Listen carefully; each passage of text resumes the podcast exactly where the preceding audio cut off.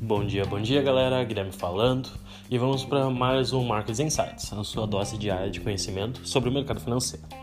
Hoje eu quero falar para vocês aí com relação aos ETFs.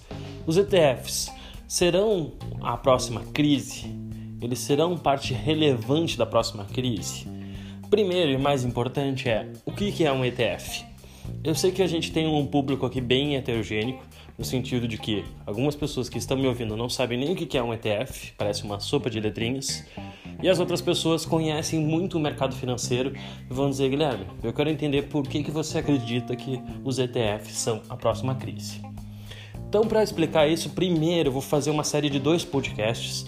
O primeiro falando o que são os ETFs e tentando explicar os motivos de que, porque, na verdade, assim, eles não serão o causador da próxima crise. Isso eu posso afirmar. Mas o que eu posso também explicar e afirmar é que eles serão parte importante da próxima crise, porque eles já são parte importante do portfólio da maioria dos grandes investidores globais, tá certo?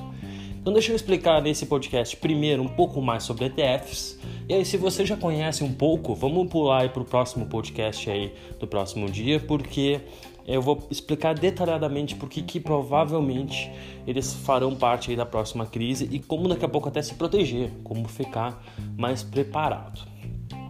Bom, para você que não conhece ETFs, basicamente é Exchange Trade Funds é uma sigla em inglês que quer dizer basicamente um fundo de investimento que ele investe em uma cesta de ações, em uma carteira de ações, certo? E você pode comprar esse fundo, você pode comprar uma cota desse fundo diretamente na bolsa. Imagine que é como investir em um fundo, tá certo? É um fundo de investimento, um condomínio fechado, onde várias pessoas colocam dinheiro, eles vão lá e eles compram uma carteira de investimentos.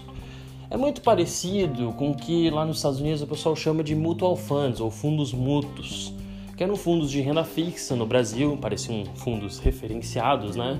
Que eles investem em título público, em CDI, eles basicamente querem dar o rendimento do CDI.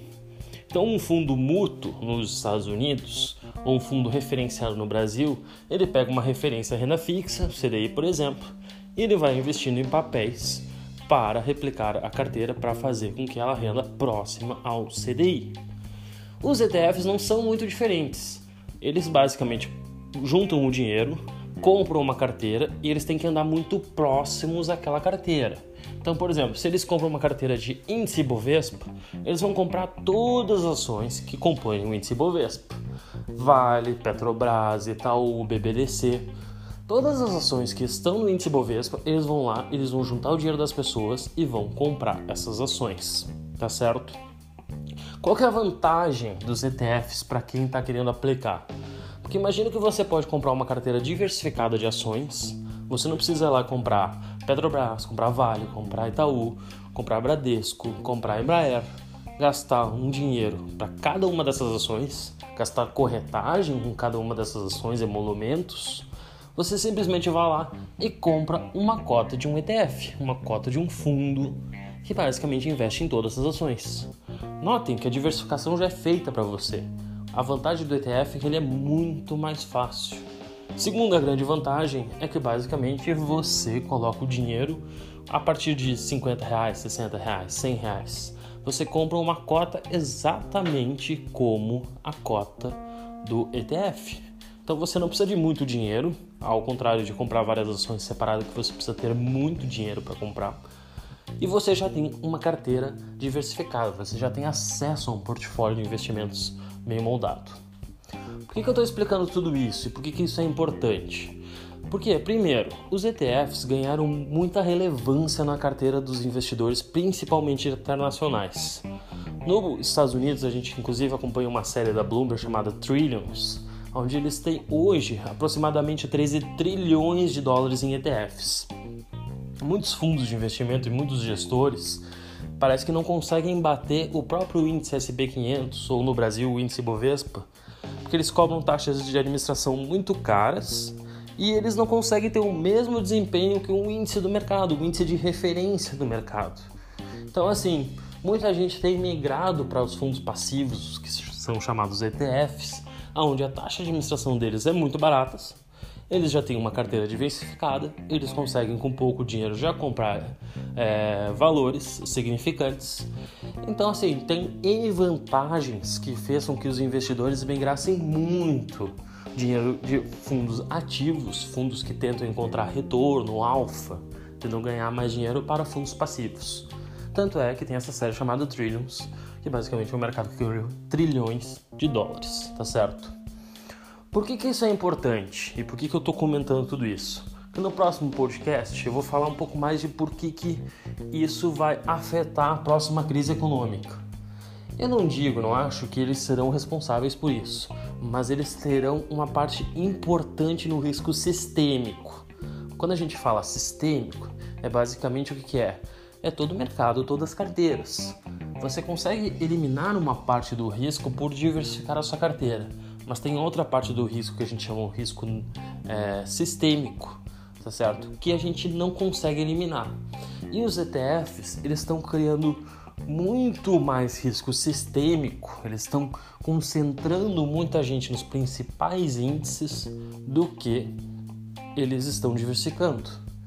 Tá certo? Existem diversos ETFs no mercado, existem muitos. Só para finalizar, basicamente a gente tem nos Estados Unidos ETFs do SP500, ETFs de títulos do governo, bonds.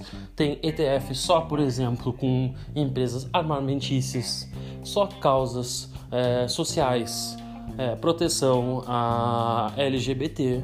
A gente tem games. Existem N variáveis, N ETFs criados no mundo. E nos Estados, Estados Unidos, principalmente, esse mercado ganhou muita relevância nos últimos tempos. Porém, grande parte, grande concentração do dinheiro, o dinheiro palpável, é, pompudo, aquele dinheiro que é significativo no mercado, está nos principais ETFs ligados ao SP500. Então, hoje, a gente tem uma concentração, obviamente, que é, são em 500 empresas, é bastante empresa ainda, comparando com a Bolsa Brasileira, que só tem basicamente aí é, menos, de, menos de 500 empresas, 428, para ser mais exato o tempo de hoje. E nos Estados Unidos, o SP500, só o índice tem 505 empresas. É uma curiosidade, são 505 e não 500, apesar do nome. Mas assim, ele está concentrando muito o mercado nessas empresas. E o que eu vou comentar no próximo podcast é, basicamente, os ETFs são uma excelente forma de investimento.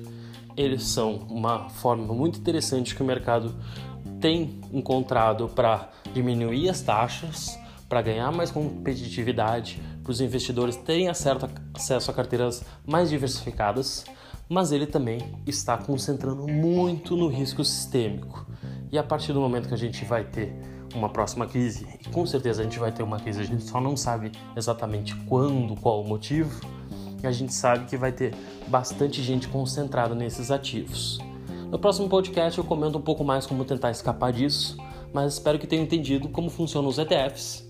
E até amanhã com mais um Markets Insights. Um grande abraço.